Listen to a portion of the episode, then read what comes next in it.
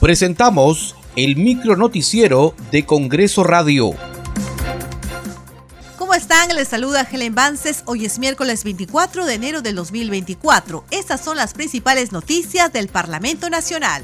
La Subcomisión de Acusaciones Constitucionales presidida por la congresista Lady Camones Soriano informó que la Comisión Permanente sesionará el próximo jueves 15 de febrero para debatir y votar el informe final de tres denuncias constitucionales informando que la Comisión Permanente sesionará, el jueves 15 de febrero a las 4 de la tarde para debatir y votar el informe final de la denuncia constitucional 359 que propone acusar a la señora María Cordero Yontay en su condición de congresista de la República.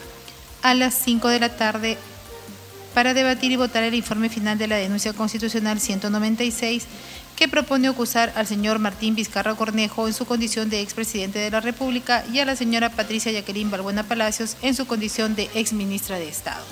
Ante la Comisión de Defensa Nacional se presentó el ministro del sector Jorge Chávez Cresta, quien informó que no existen evidencias de que las armas usadas por terroristas en Ecuador tengan origen en las Fuerzas Armadas del Perú.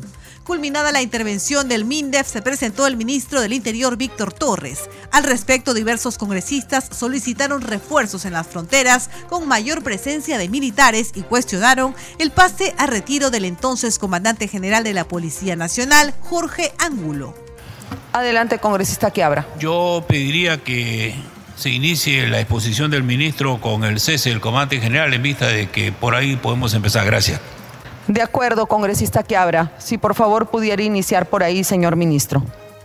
Eh, de acuerdo a lo indicado, eh, yo quisiera que me permitan decir en forma clara y concisa que pues eh, no ha sido una destitución, mm, ha sido la culminación de las funciones que de acuerdo a las atribuciones que tiene la señora Presidenta de la República el presidente del Congreso, Alejandro Soto Reyes, recibió a Iván Arias Paulo y Nicanor Roca Caquesto, alcaldes de las municipalidades distritales de Pampamarca y Andahuaylillas, respectivamente, en el marco de su política de puertas abiertas.